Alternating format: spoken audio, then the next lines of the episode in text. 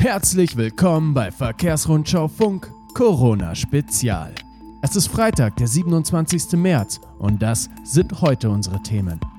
Iro fordert weltweit konzertiertes Vorgehen, BAG ändert Führerschein-Kontrollpraxis bei der 95 und DSLV für Einfuhrabgabenerstattung bei Importeurinsolvenz.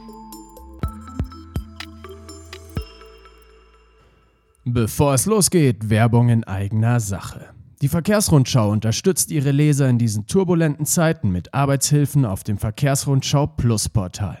Ganz neu in unserer Playlist zum Thema Corona finden Abonnenten nun Antworten auf die wichtigsten transportrechtlichen Fragen während der Pandemie, beantwortet von Detlef Neufang, Geschäftsführer des Bundesverbandes Wirtschaft, Verkehr und Logistik und Experte für Transportrecht www.verkehrsrundschau-plus.de. Den Zugang erhalten Sie über Ihr Magazin-Abo oder durch einen kostenlosen 24-Stunden-Test.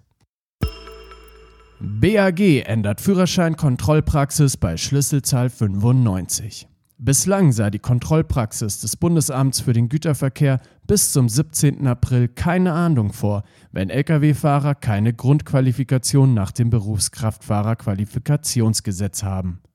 Seit 27. März rücken nun wieder die einzelnen Erlasse der Länder in den Fokus. Im grenzüberschreitenden Verkehr kann auf Beanstandungen verzichtet werden, wenn erforderliche Weiterbildungen in der aktuellen Krise nicht absolviert werden konnten. Dies gilt nicht in Fällen, in denen es schon an der Grundqualifikation fehlt. Wie die Mitgliedstaaten jeweils verfahren, teilen Botschaften und Konsulate mit. In Bezug auf den Ablauf befristeter Fahrerlaubnisse in den C- und D-Klassen sind die Landesbehörden zuständig. DSLV fordert Einfuhrabgabenerstattung bei Importeurinsolvenz. Durch die aktuelle Krise befürchtet der DSLV Bundesverband Spedition und Logistik mehr Zahlungsausfälle bei verauslagten Importabgaben und fordert übergangsweise deren Erstattung bzw. Erlass bei Insolvenz des Importeurs.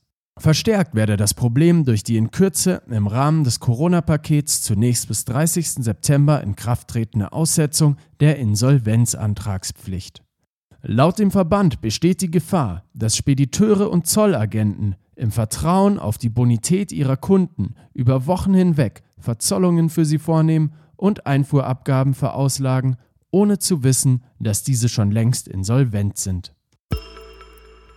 Airport-Chefs rechnen mit nachhaltiger Veränderung der Luftfahrt.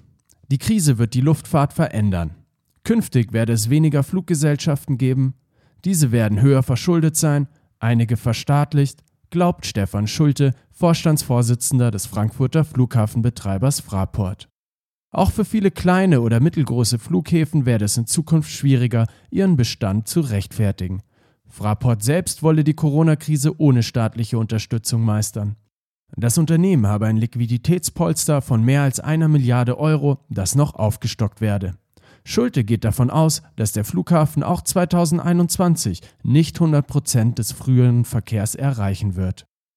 Dass die Auswirkungen der Corona-Krise sogar massiver seien als die Folge der Anschläge vom 11. September 2001 oder der weltweiten Finanzkrise von 2008, glaubt Flughafenchef Jost Lammers vom Münchner Flughafen. Um die bevorstehende längere Durchstrecke zu überstehen, spare der zweitgrößte Airport Deutschlands bei Personal- und Sachkosten. Für Rückkehrer nach Deutschland und für wichtige Frachtgüter werde der Betrieb aufrechterhalten. Astre ruft Solidaritätsaktion ins Leben.